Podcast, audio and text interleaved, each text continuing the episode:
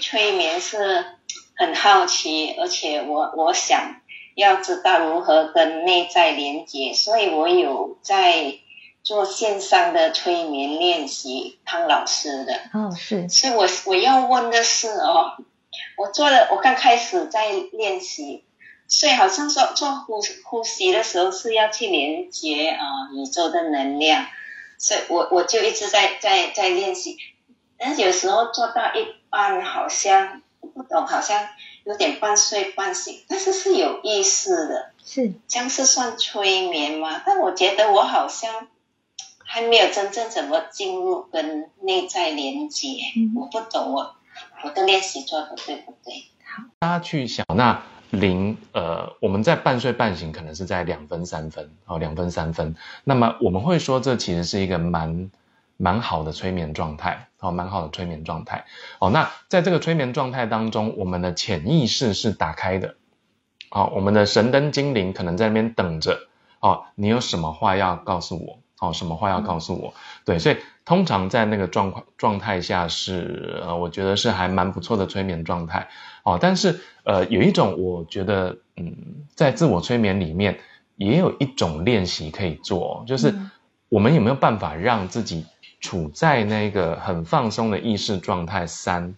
但是我们让自己停在那儿，哦，停在那儿，好像半睡半醒，有可能一下零分，一下一分，一下零分，一下三分，哦，一下零分，一下一分，哦，那它变的那个频率就是会有一点在晃动，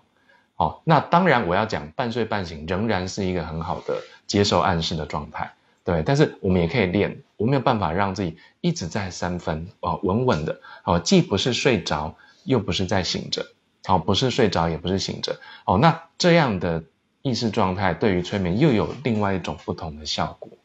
哦，又有不同的效果，所以我觉得那有一种就是，如果我们不确认的话，我们可以重复的听，哦，比如说两三天听一次，哦，或者是每一天听，那么你内在的潜意识对于这些想要输入的讯息，它就可以越来越熟悉，也越来越专注，嗯，对，是。所以，呃，就像王老师刚刚讲，这个零分可能是睡着嘛，十是清醒。那如果一直维持在三，我就会很容易一直，呃，就是那种深度会容易创造，比如说更多。刚刚润联讲到，他希望可以透过催眠来学习怎么样去连接内在。哦，因为如果你可以稳定的维持着你的呃意识状态在潜意识里面，这个连接的这种品质当然会更好。那呃，不过像刚刚讲到，其实有。光光刚刚提到的一句，就是其实就在催眠状态中，就是你觉得半睡半醒，可是好像又一直有意识，好像一直会听到，也许是也许听到声音，或是听到引导声音，所以这会跟一般其实睡觉状况就不太一样，因为睡觉你可能是完全听不到声音，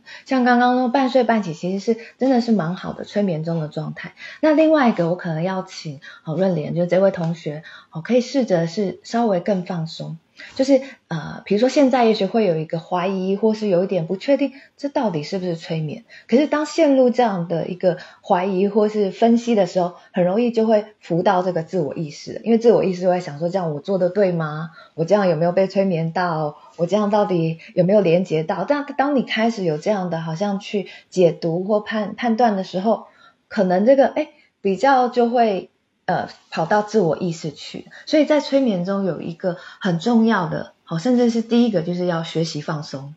学习让自己好像松开这个自我意识对你的这种也许捆绑或是控制，好，就让自己，哎，我经历什么就都很好。我经历什么都是对的，就是让自己有这种可以好像享受在放松的这个呃这样的状态中，那这才是哈呃连接一个很重要的关键，因为只要你一松了，其实这个连接的那个路径好其实就在那里等着你过去了，好，所以我觉得第一个关键哈也是需要哦大家也许在。呼吸哈，或是整个过程中，好，在不管是听王老师或听我的这个催眠的音档的时候，第一个好，让自己比较开放的，好，对自己比较宽容的，好，不用好像一定要自己怎么样，而是在好，我现在不管收到什么，也许你都可以去观察，也许可以去陪伴自己，那很容易的，因为当你的身心松开了，这种往内连接的道路就会越来越清晰了，嗯。